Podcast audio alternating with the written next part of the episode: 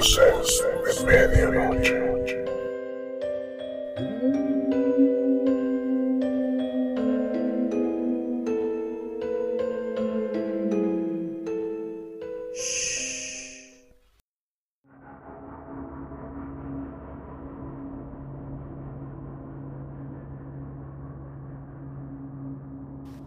Hola, ¿qué tal? Buenas noches. Bienvenidos a un episodio más de Voces de Medianoche. Mi nombre es Eduardo Cantú y como todas las noches es un placer darles la bienvenida a un episodio más de su programa Voces de Medianoche.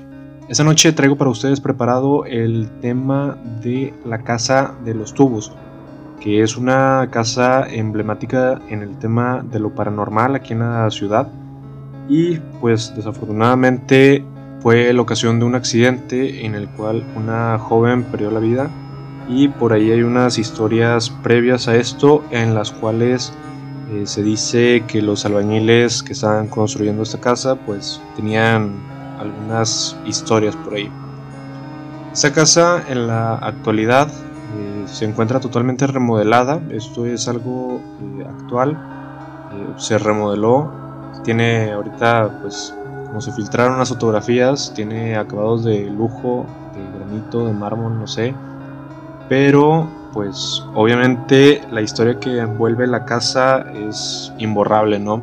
Esta casa se encuentra en, en un sector muy exclusivo de la ciudad.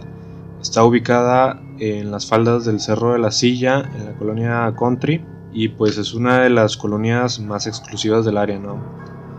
La, casa en sí fue construida en la década de los 70. Se dice que fue un empresario muy poderoso, con mucha riqueza de la ciudad, y que esta casa fue construida como eh, regalo de bodas para su hija, la cual eh, tenía un problema físico, una enfermedad o un daño, el cual le, le impedía pues mover las piernas. Ella se transportaba todo el tiempo en una silla de ruedas.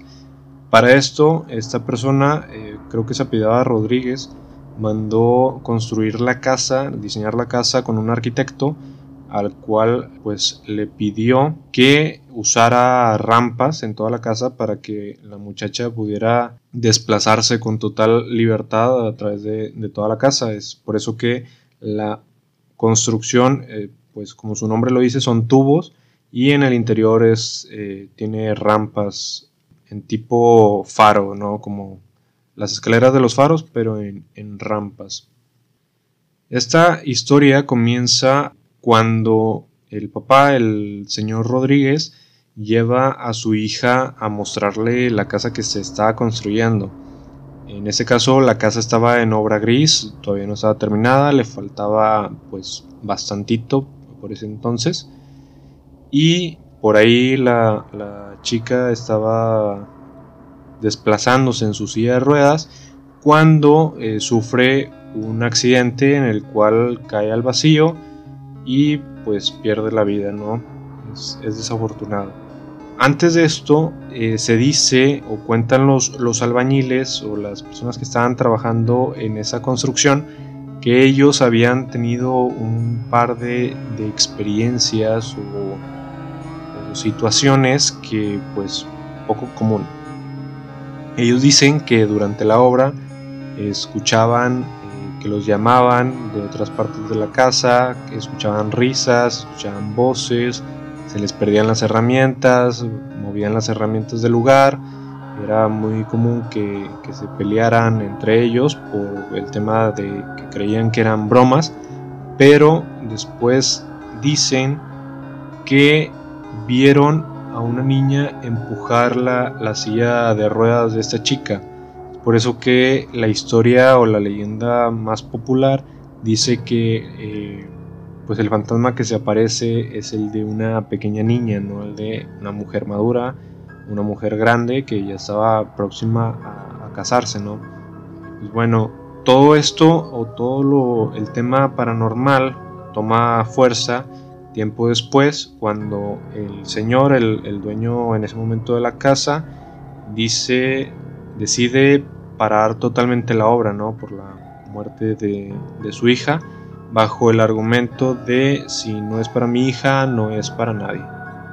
Entonces la casa queda totalmente abandonada, vacía, en plena construcción, todavía le faltaba bastante, no tenía muchas de las pues eh, ambientes, paredes, todavía estaba en puro cascarón. Entonces, eh, tiempo después, la gente comienza a explorar la casa, eh, hacían, hacían sus escapadas nocturnas, se metían, tomaban ahí, muchos dicen que se drogaban, que hacían rituales, los vecinos reportan que en altas horas de la noche mucha gente pues rondaba la casa, que se escuchaban voces adentro, se veían velas, a la mañana siguiente había pues restos, ¿no? Como si se hubieran llevado a cabo rituales.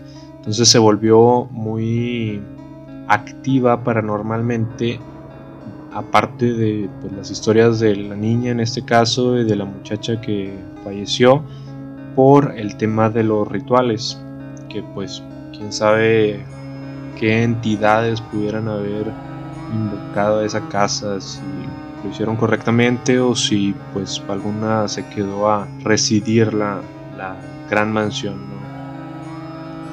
Actualmente, como les comento, está totalmente remodelada, fue una remodelación completa, acabados de lujo, mármol, granito, albercas, es algo muy llamativo este, pero bueno, yo en lo particular no viviría en una casa con esa historia, ¿no? Eh, pues después del accidente, los ritos satánicos que se llevaban ahí adentro, no podemos saber a la ciencia cierta eh, si algún ente o espíritu, o por así llamarlo, algún demonio pudiera estar todavía dentro de la casa, ¿no?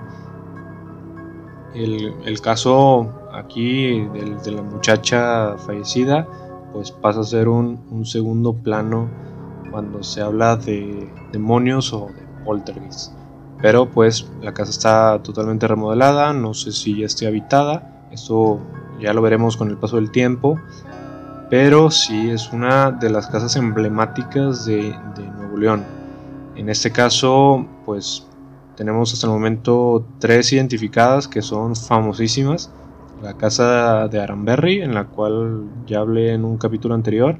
Esta casa, la casa de los tubos, y la Casa Blanca de Montemorelos, que pues por ahí dicen que se escucha un piano a mitad de la noche, ¿no?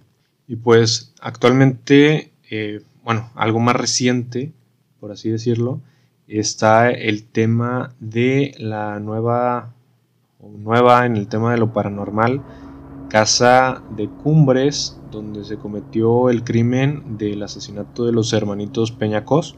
También fue un tema sonadísimo en la época, todavía a, la actualidad se llevan este, nuevas investigaciones, se están revisando los datos. Hace poco se trató de hacer un careo, pero creo que por ahí este, las, hermanas Erika y Azura no, no aparecieron. El único que estuvo en el careo fue Diego Santoy y pues hace poco en redes sociales, en Facebook, en Twitter, se filtraron o se compartieron unas fotografías de la casa donde se podía ver, estaba totalmente abandonada, vandalizada en, todo sentido. Y hay dos, dos pares de fotografías, ¿no? Unas en la noche, que todo está totalmente oscuro, en la cual se, se logran ver a través de las ventanas como este, bolas de luz, como si fueran de niños pequeños, este, por ahí las, asomándose. Y otras fotografías donde es de día, pero haciendo zoom a la puerta principal de la residencia, se logra ver una niña, ¿no?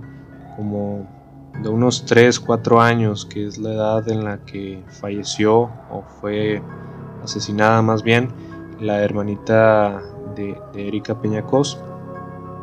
Esto, pues, a mí me gusta bastante el tema de las casas embrujadas, como ya se pudieron haber dado cuenta.